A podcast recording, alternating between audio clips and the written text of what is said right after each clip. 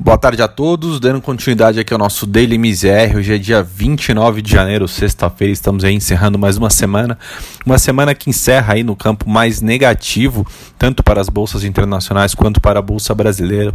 Lá fora, essa tensão né, dos investidores de varejo continua, né, e isso tem ali uma certa pressão nas ações globais e faz com que os principais bolsas hoje fechem o dia em queda. Os investidores de varejo deram continuidade a essa estratégia de atacar posições vendidas né, dos hedge funds lá fora nessa sexta-feira e voltaram a provocar de novo uma volatilidade nos mercados globais. Essa disputa ela vem se arrastando aí ao longo dos últimos dias e vem contribuindo né, naturalmente para um aumento da cautela entre os agentes financeiros e naturalmente leva ali né, as ações tanto em Nova York quanto a Europa para ter ali a sua pior semana dos últimos três meses. É, lembrando no, no noticiário financeiro dos últimos dias, a gente se voltou muito para a alta meteórica das ações da GameStop, que é uma varejista de videogames né, considerada obsoleta por grande parte dos analistas financeiros e que concentrava né, um elevado número de apostas contrárias por conta dos hedge funds os investidores de varejo que acabaram coordenando as suas ações em meio a um fórum de internet passaram a comprar as ações da varejista de maneira bastante robusta né, e obrigou ali os fundos de hedge que apostavam na queda dos papéis a encerrar as suas posições vendidas da companhia né, com prejuízos bilionários.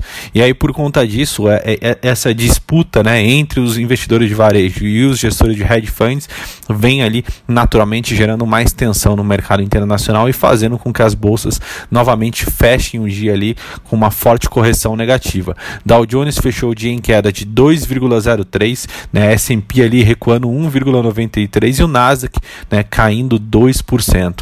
Quando a gente vai para o outro lado do Atlântico, o índice Eurostock 600 fechou o dia também em queda de 1,87.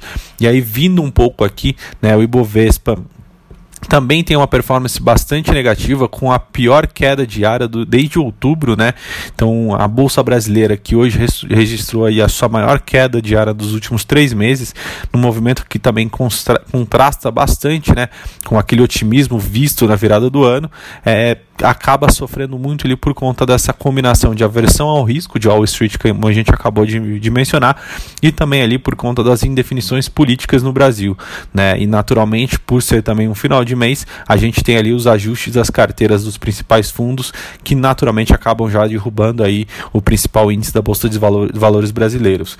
É, com isso, o Ibovespa fechou o dia hoje em forte queda, né, de 3,21% e retrocedendo ali, né, para casa dos 115 mil pontos pontos.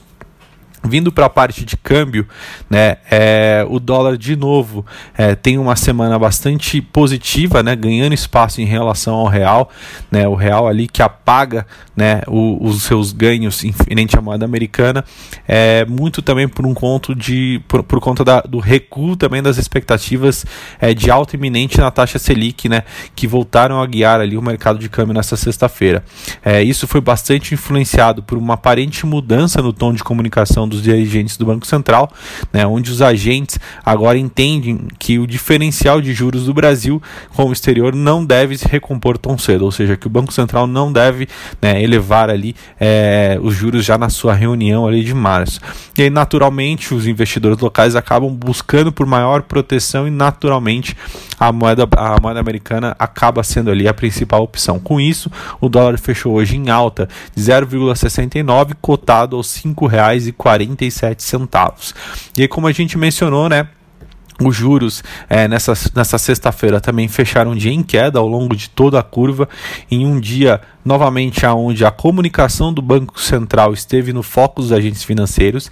Esse sinal mais dovish, né, emitido ali pelos dirigentes é, ontem, continuaram impondo ali quedas das taxas de juros ao longo de toda a curva, né, após o mercado ter precificado, como a gente mencionou, né, bastante elevadas, é, ter, precificado, ter precificado, desculpa, com bastante elevada a probabilidade de um aumento de 0,50 pontos percentuais na Selic já em março. É, na esteira dessa comunicação também mais dura adotada é, depois ali da, de, da decisão do Copom que a gente viu na semana passada, né, onde a, a, gente teve a ata ali divulgada logo no começo dessa semana na terça-feira.